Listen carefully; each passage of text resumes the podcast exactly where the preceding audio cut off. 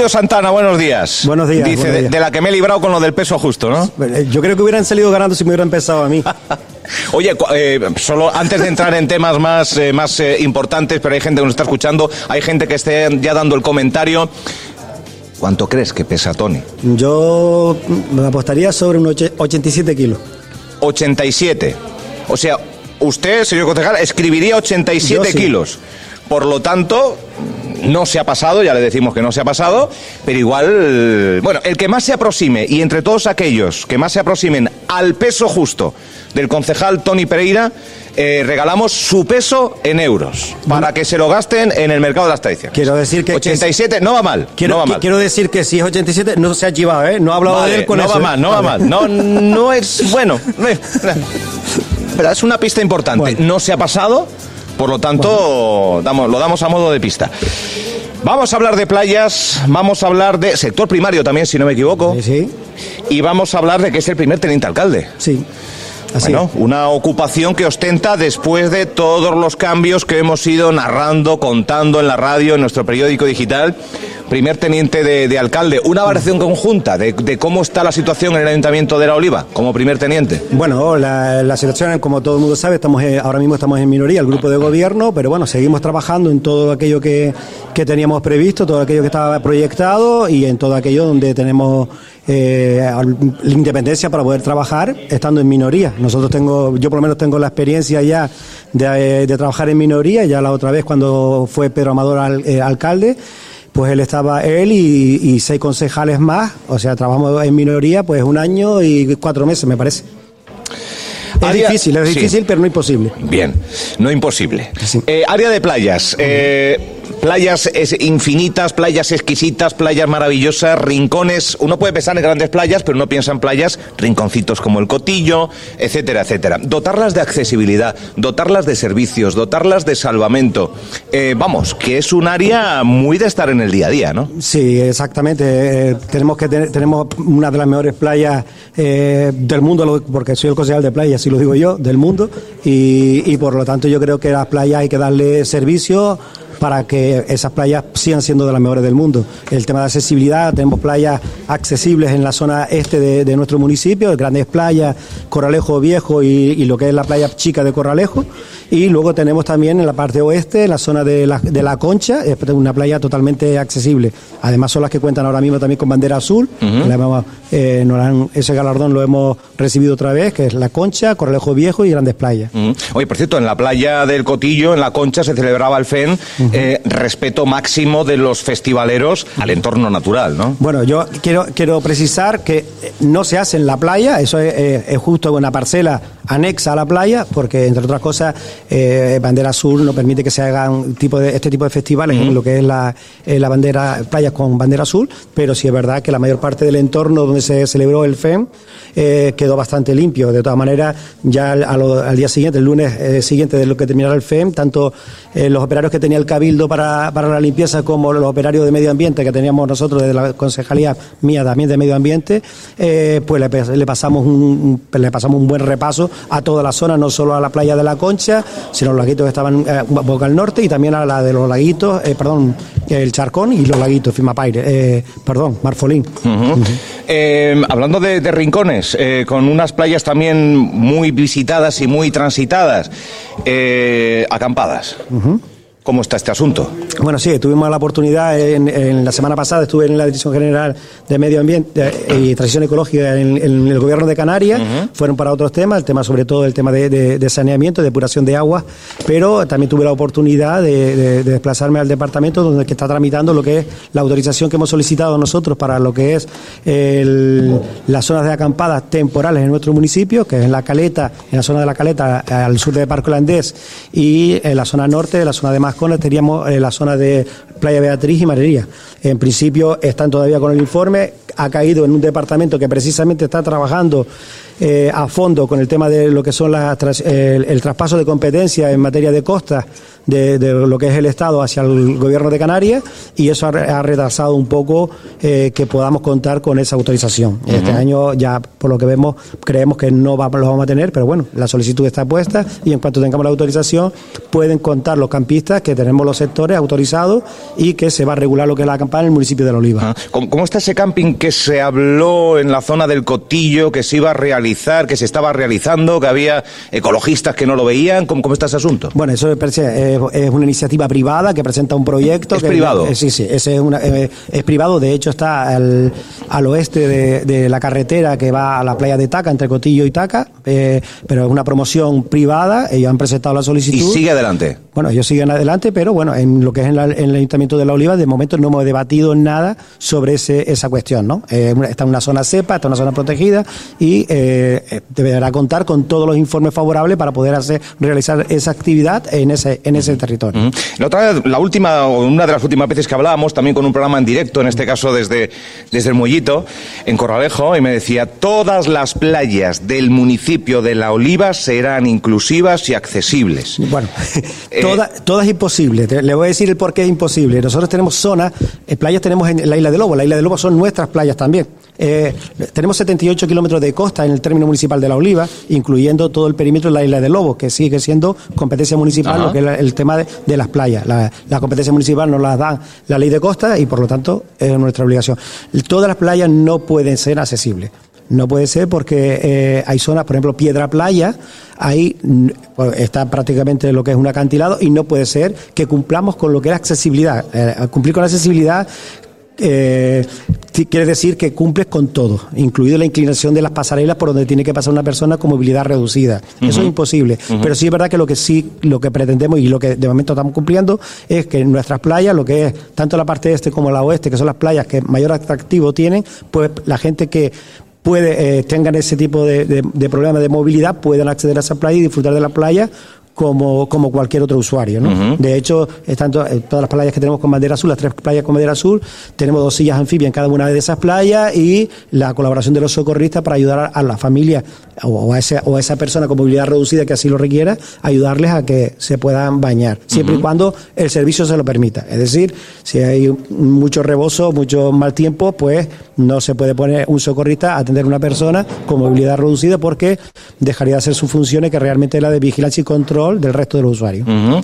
Eh, dijo hace pocos días, eh, en otra área que usted gestiona, eh, la creación de un olivar. Sí, exactamente. Esa es la, zona que queremos en, la finca que tenemos, la zona de, del Combrillo, es una finca enorme que es para suelo agrícola y ahí lo que queríamos hacer es uno de los proyectos que tenemos en cartera, que es eh, hacer todos los cursos necesarios para que un agricultor o alguien que se quiere dedicar en su tiempo libre a la agricultura, pues tenga los conocimientos suficientes para, eh, por ejemplo, en este caso, el, tema del olivar. Ya cogimos el olivar porque hemos visto eh, la calidad de aceite que se produce en Fuerteventura, que tiene un muy, muy buena calidad y tiene muy buen tirón. Entonces, es, un árbol que aquí, en la zona norte, podría aguantar perfectamente los envites, en este caso del, del viento, que es algo predominante dominante aquí en la zona norte. Y también podríamos, eh, lo, que, lo que es el proyecto es enseñar a aquellas personas que quieran hacer ese curso a no solo es preparar, eh, plantar, sino preparar el suelo desde el inicio, preparar el suelo, plantar, saber podar y el, paso final con una pequeña almazara hacer aceite. Eh, y eso sería una forma de que todas las gavias que tenemos en este municipio prácticamente abandonadas, porque están abandonadas, dar un poco de a la gente y que vaya viendo cómo se podría hacer. En este caso vamos a empezar con un olivar, pero que podría ser otro tipo de, árboles que, que puedan soportar lo que... O sea, el primer paso sería un olivar en la oliva. exactamente, igual que hicimos con, con los cursos de formación para los pescadores, para todos esos alumnos, hay algunos ya que tienen barco y están eh, preparándose para, para, trabajar en la mar profesionalmente, pues hacer lo mismo con el tema del campo, que sean capaces de, eh, desde, el, minuto cero, eh, poder montar en su casa o en su gavia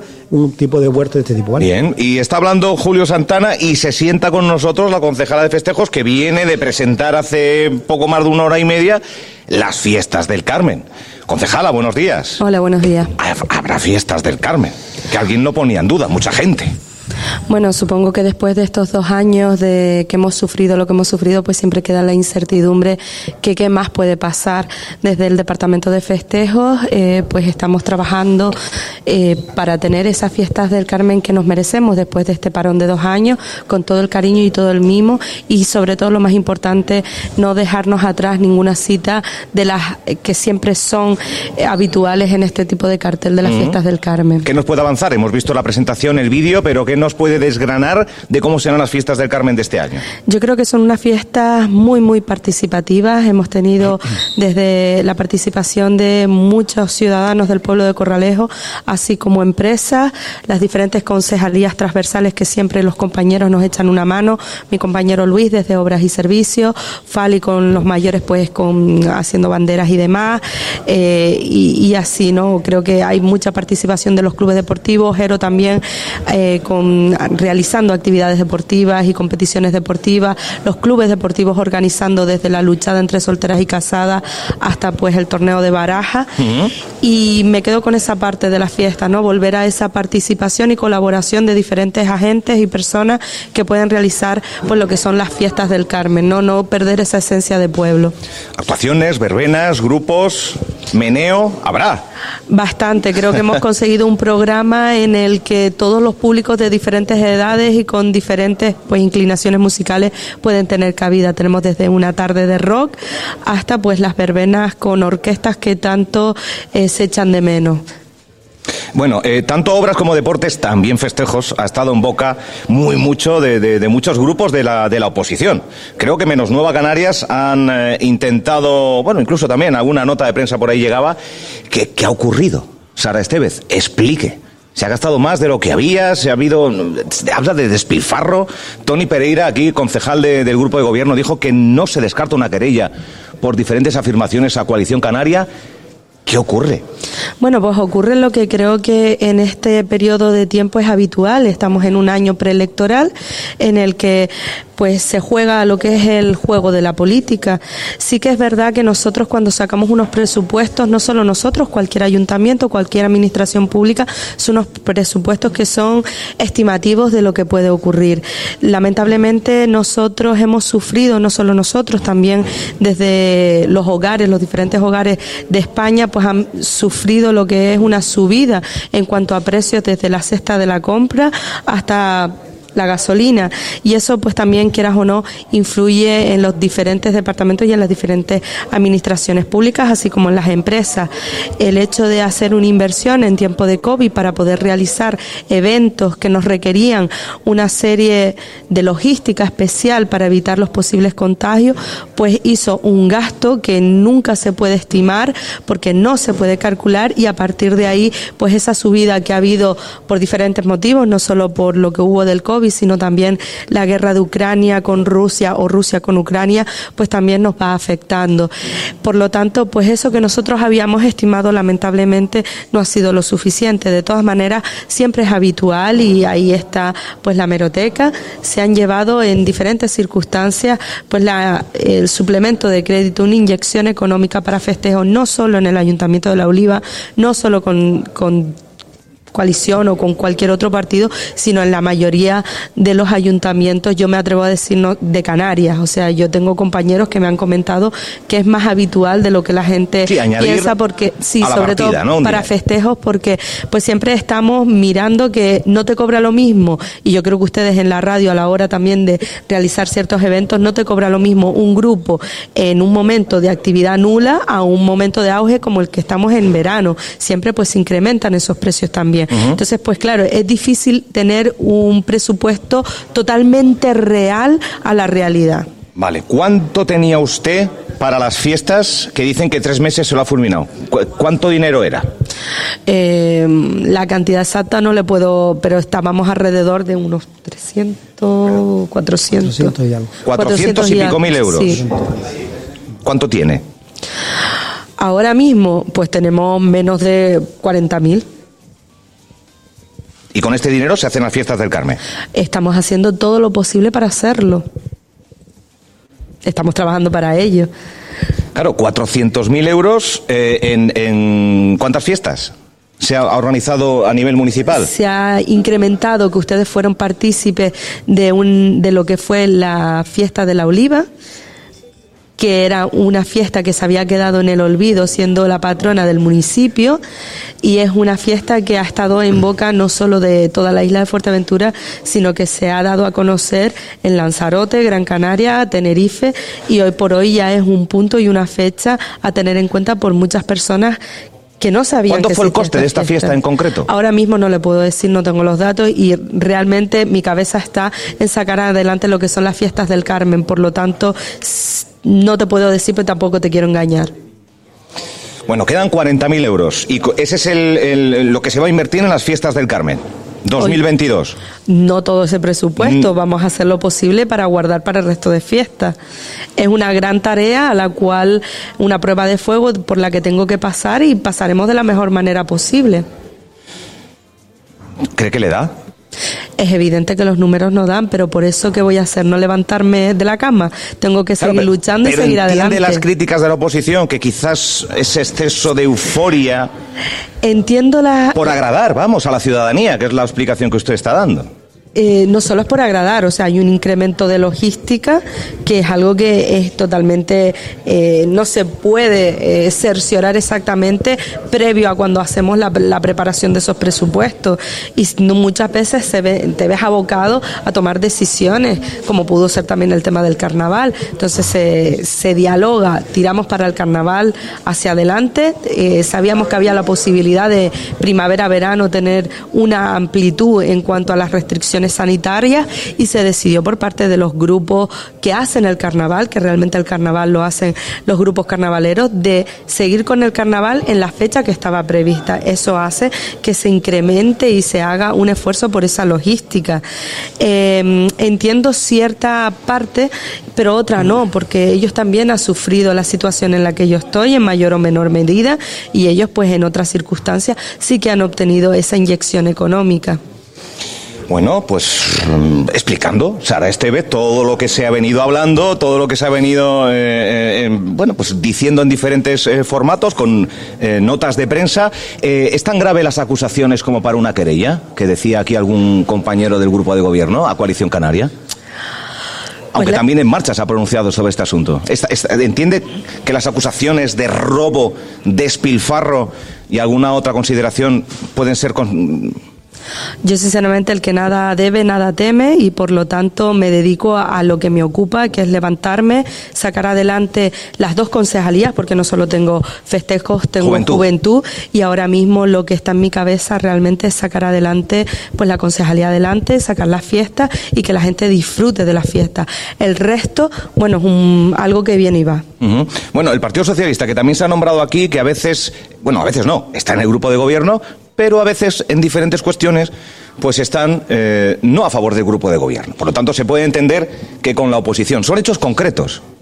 Sí, bueno, yo al respecto lo que le quiero decir es que eh, el grupo de gobierno, no es que no estemos en contra del grupo de gobierno, somos, somos parte del grupo de gobierno, estamos, eh, ponemos, tenemos nuestra posición con respecto a algunos temas. Somos, empezamos con la moción de censura, éramos tres partidos, ahora somos dos partidos y luego son dos, eh, tanto el concejal del Partido Popular como el, concejal de, la concejal en este caso de Podemos y tenemos diferentes puntos de vista y tenemos diferentes puntos de, hacer política.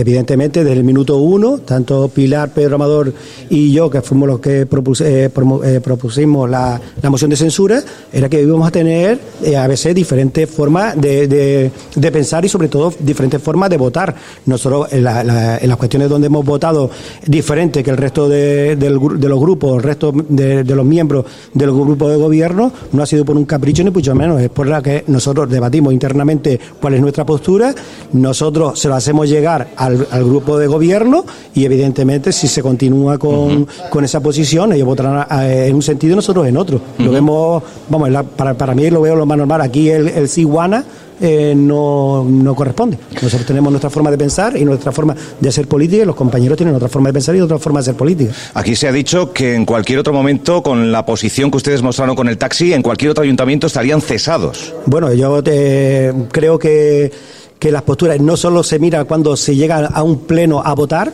eh, creo que se debería mirar todo lo que se, todo eh, los movimientos que se han hecho mucho antes de llegar a un pleno y de todas maneras eh, si es verdad que se puede cesar o no se puede cesar. estamos viendo ahora mismo en el gobierno central donde hay un hay un, pacto también de gobierno y se votan cosas diferentes. te digo, el Siguana, el Siguana, por lo menos con el Partido Socialista no, no lo vamos. Comparte la opinión, Sara. Sí, totalmente. Además, una de las cosas que se le ha olvidado yo creo que en política es la ideología de un partido. El Partido Socialista tiene eh, una ideología de igualdad y para la igualdad hay que dar una igualdad de oportunidades y no hacer una diferencia entre unos y otros, ¿no? Entonces, yo creo que abocando a ese fundamento ideológico que tiene el Partido Socialista, pues no cabía duda de la votación o, del mm. sentir que íbamos a tener ante ese asunto. Bueno, muchas veces es que en las organizaciones o o entidades más locales, a veces la ideología es más superflua en determinadas ocasiones y uno se deja llevar más por las sensaciones, por el bienestar de, de los vecinos, anteponiendo a ideologías. A veces suele ser en las administraciones pequeñas, pero en este caso la ideología, pues para usted pinta o para el PSOE pinta más que cualquier otra historia, ¿no? Eh, eh, nunca hemos votado nosotros, el Partido Socialista de la Oliva, nunca hemos votado en contra de los intereses de los vecinos de la Oliva. Nosotros, a nosotros nos han traído propuestas para sumarnos a ello, para exigir al gobierno de Canarias, donde, eh, donde gobierna el Partido Socialista, o incluso en el gobierno de la Nación, donde gobierna el Partido Socialista, y todo lo que pensamos nosotros que es lo mejor para nuestros vecinos, así lo hemos hecho. Y vamos, no tengo ninguna directriz ni por parte del, secretario insular, ni por parte del secretario regional, y mucho menos por el por, parte. tienen vía libre para. Eh, está, está clarísimo. Y nosotros somos aquí un grupo, eh, el grupo socialista del municipio de La Oliva y nos debemos a los en este caso a los vecinos de la Oliva. Nosotros, por ejemplo, hemos apoyado de que se siga manteniendo los hoteles, tanto el Tresil y Oliva Vivir, por lo que significa esos dos hoteles en nuestro ámbito municipal. Y, a pesar de que muchos, eh, por activo y por pasiva, quieren meter la moto de que es el Partido Socialista el que quiere tirar esos dos hoteles. Pues bueno, ahí está nuestro apoyo, eh, no solo en, los plenos, sino en declaraciones en la radio e incluso las manifestaciones que se han hecho al respecto. O sea, más claro el agua. Hoy no, no ha estado con nosotros Celino, no ha estado con nosotros, bueno, algunos otros compañeros, también Que está en boca muy mucho de, la oposición y al fin y al cabo de los mentideros, si le queremos dar el protagonismo eh, eh, crucial a, también a, lo que se cuenta y se dice, pero bueno, les tendremos en otra ocasión. Yo agradezco muy mucho a los concejales del PSOE, al eh, responsable de Playa Julio Santana, Festejos y Juventud, bueno, sector primario, barrio, todas estas cosas que, que, sumamos y que muchas veces son más visibles por alguna área determinada, pero que también están ahí. y Sara Esteve también por sumarse. Es que yo por dejar las cosas más o menos claras. Eh, eh, ¿cuánto queda para el resto de fiestas? Si nos quedan 40.000 o preguntando, ¿cuánto cuestan las fiestas del Carmen en esta edición? Eh, bueno, y sabremos pues- lo que resta. La, matemática es fácil en este sentido. Bueno, pues todavía la verdad que las fiestas seguimos trabajando en ella y hay muchas veces que surgen cosas en, en, últimos momentos. Estamos haciendo la inversión adecuada, la inversión que creo que se merece los ciudadanos y sobre todo para estas fiestas después de dos años. No me dice la cifra. Menos de 40.000 está claro que sí, pero digo, para que vean lo del resto de fiestas, ¿cuánto le queda? Eso tampoco te, lo, te puedo decir porque al final nosotros contamos también con participación. Hay gente que, eh, hay diferentes comercios que también aportan. Por lo tanto, cifrar una fiesta en una cifra única y exclusiva para que otros pueblos se puedan sentir de alguna manera discriminados tampoco es lo adecuado, puesto que nosotros tenemos diferentes agentes que también ayudan a sacar adelante las fiestas de los, de los diferentes pueblos del municipio de La Oliva. Pues nada, esa es la respuesta que da Sara Estevez a los ciudadanos, a los vecinos y vecinas del municipio de La Oliva. Eh, ¿Fiestas que cuándo arrancan? Eh, bueno, ya desde este sábado comienzan algunos eventos deportivos. El domingo tenemos el engalanamiento y ya se preparan también los marineros del pueblo para poder empezar a trabajar en, ese mm, asadero popular que se va a hacer el día 24 de julio.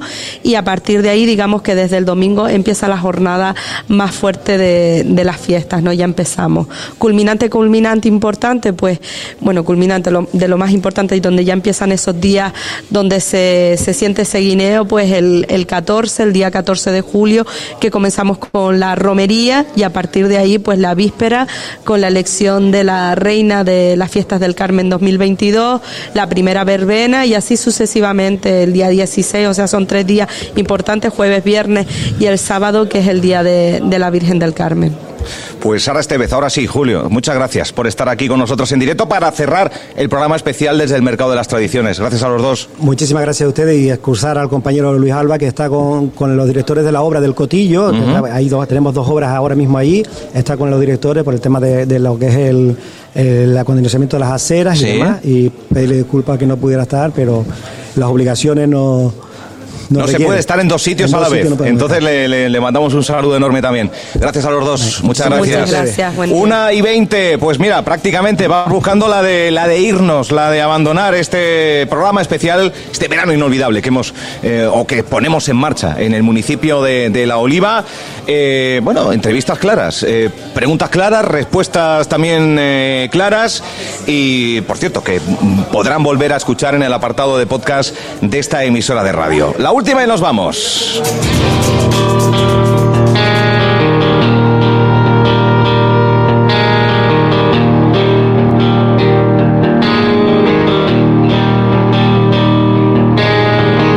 Tú sabes que te va a alcanzar y que a veces lo mereces y nunca es para tanto harías otros 20 Ya se ha dormido la ciudad y quedamos los de siempre, solo un sobresalto.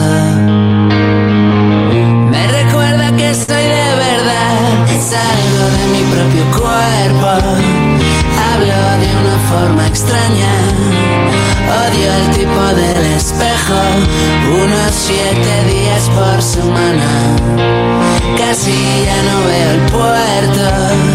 Solo hay una cosa clara, fuimos demasiado lejos y ninguno se cubrió la espalda.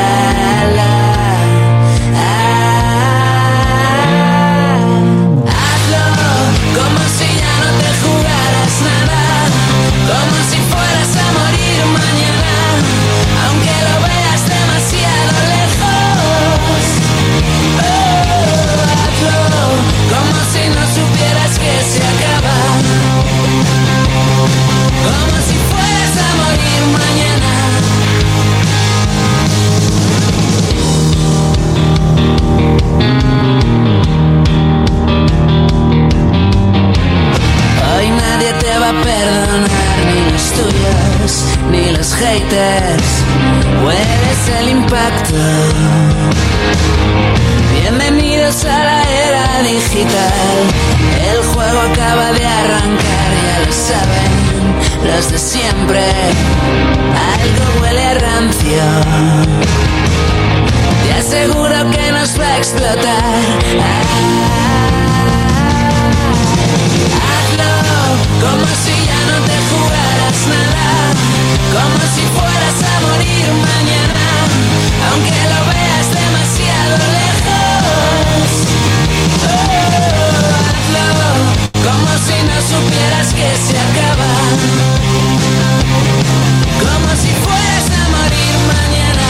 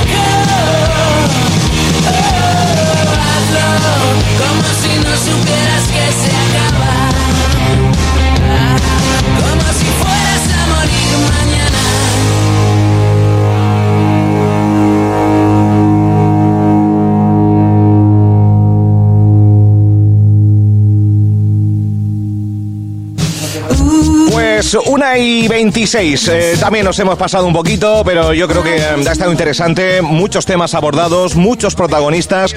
Hoy hemos dado, pues eso, precisamente protagonismo al municipio de, La Oliva. Hay que agradecer a todos los participantes en venir aquí. Eh, tenemos un concurso en redes, ¿vale? El peso justo, donde regalaremos pues dinero, precisamente, en un cheque para adquirir producto en el mercado de las tradiciones, donde hoy hemos estado Francho Morales muy, pero que muy a gusto. Muy, muy a gusto. Arrancábamos el programa con frío. Lo acabamos sudando. Sudando la gota Se- gorda. se ha ido abriendo el día, ¿eh? Qué pasada, qué pasada. Esa alerta naranja por calor que se hace presente hoy aquí en el municipio de La Oliva y que nos va a acompañar a lo largo de todo el fin de semana. Así que manténganse hidratados, pónganse cremita en la playa, lleven cuidadito, lleven bolsita de basura, importante para mantener nuestras playas limpias. Y nada, disfrutar del, del fin de semana. El lunes empieza la semana previa a los combates, ¿no? Pues sí, será el, en una semana, mañana en una semana. es que tengo muchas ganas. Celebraremos en el Municipal de Los Pozos, Radio Insular Deportes Fuerteventura, es la emisora oficial de un evento que venimos ya hace tiempo eh, anunciando y que no es otro que este, Fuerteventura Boxea. Ya está aquí la segunda edición del Fuerteventura Boxea, evento deportivo como nunca has visto. Este año disfrutaremos de un enfrentamiento de combinado canario contra la selección del País Vasco. Los mejores boxeadores canarios se darán cita el 16 de julio con un único objetivo. Nuestros boxeadores locales tienen otra oportunidad de demostrar el nivel de la isla majorera. 12 combates amateurs, uno profesional, música, espectáculos, zonfan con colchonetas y varias actividades para los más pequeños de la casa, para que los papás puedan disfrutar sin preocupaciones del evento. Entradas disponibles en tomaticket.es, Club Riga Gym o el día del evento. 16 de julio, apertura de puertas a las 18.00, inicio del evento a las 19.00. No te lo pierdas. Bueno, pues un programa, un programa especial, lo dicho, el que hemos celebrado hoy en el Mercado de las Tradiciones. Mañana el programa de Montes de Oca en directo, el domingo también.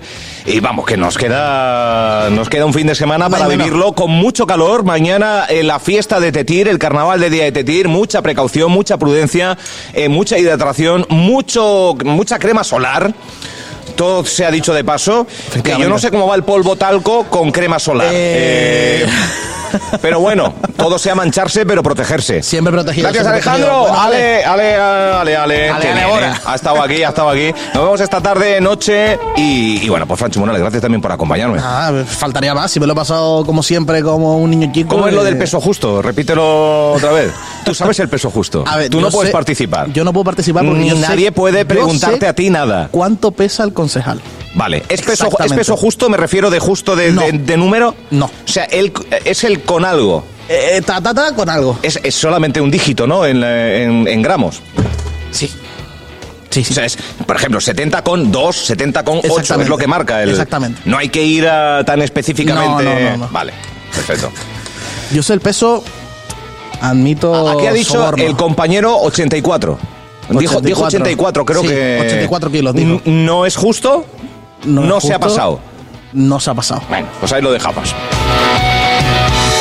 Saludos de todo el equipo de esta casa, Tony Freitas, Ángela Mosquera, Francho Morales, Alejandro Alonso Frey, Álvaro Veiga. Gracias nuevamente a todos los concejales y concejalas que han buscado un hueco en su agenda del viernes para pasarse por aquí, para explicar, para hablar claro, algunos más, otros menos. Hemos ido yo creo que ir decreciendo, en- Decreciendo, en sí. sinceridad y bueno, pues al final los oyentes podrán volver a escuchar estas entrevistas en radioinsular.es y algunas de ellas hasta que el sistema de cámaras ha dicho esto ya a más de 40 grados no, no, no grabamos. Hombre, los, las pobres Es que cámaras. hace mucho es que hace calor, de verdad. Demasiado Hace calor. Demasiado calor y eso que estamos al aire libre.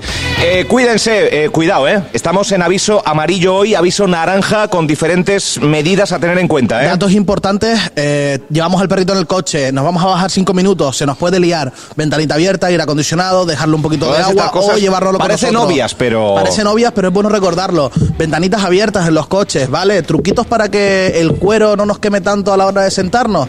Eh, dejar la ventanita un pelín abierta, solamente con Eso, esa lo- eso lo hace Tony refrigeración. Freitas. Sí, solamente Todo el año, Sí. incluso cuando llueve. Madre mía, eso es otro rollo.